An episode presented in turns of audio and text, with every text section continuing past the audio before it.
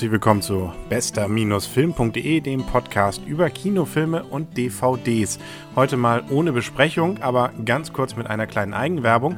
Es gibt nämlich diesen Podcast nicht nur über Kinofilme, sondern ganz neu, ja fast ganz neu, inzwischen ja schon anderthalb Wochen alt, gibt es davon auch die DVD-Variante.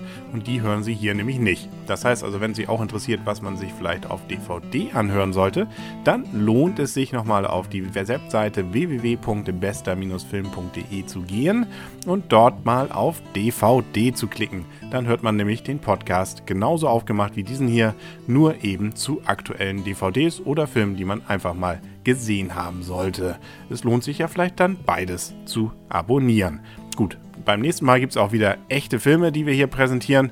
Hm, ich glaube auf jeden Fall, was wir nicht präsentieren werden, ist 10.000 BC. Da können wir ja ganz kurz schon mal drüber reden. Der ist nämlich auch angelaufen am letzten Donnerstag und lohnt sich meines Erachtens nicht.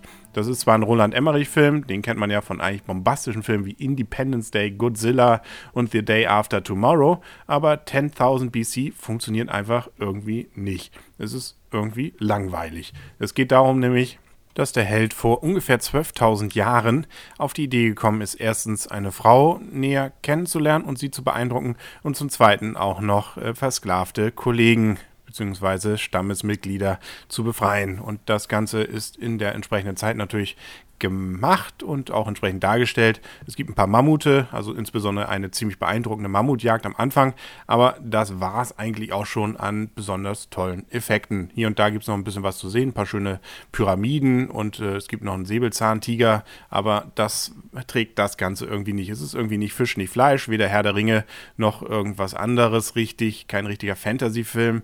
Ähm, es ist schlichtweg, wie gesagt, relativ langweilig und an einigen Stellen wirkt es auch noch ein bisschen albern. Schad drum, aber naja, jeder Regisseur hat mal verdient, einen schlechten Film zu machen, dann kann es beim nächsten Jahr eigentlich nur besser werden. Ich hoffe, dass es auch beim nächsten Mal wieder richtig gut wird mit der nächsten Ausgabe von diesem Podcast, bester-film.de. Hören Sie, wie gesagt, auch in die DVD-Variante. Bis bald, alles Gute. Mein Name ist Henrik Rasemann.